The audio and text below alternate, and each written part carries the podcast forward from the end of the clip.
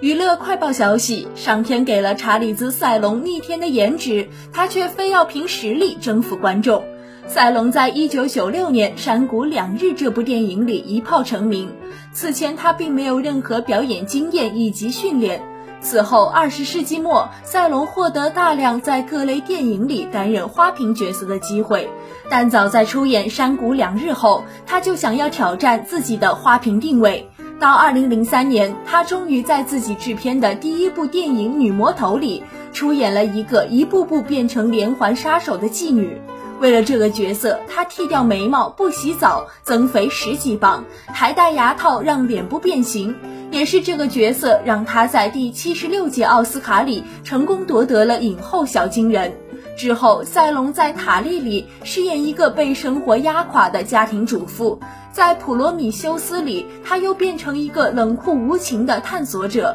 他还在《极寒之城》和《永生守卫》等各种动作片里大展身手。赛隆的粉丝们叫他“赛皇”。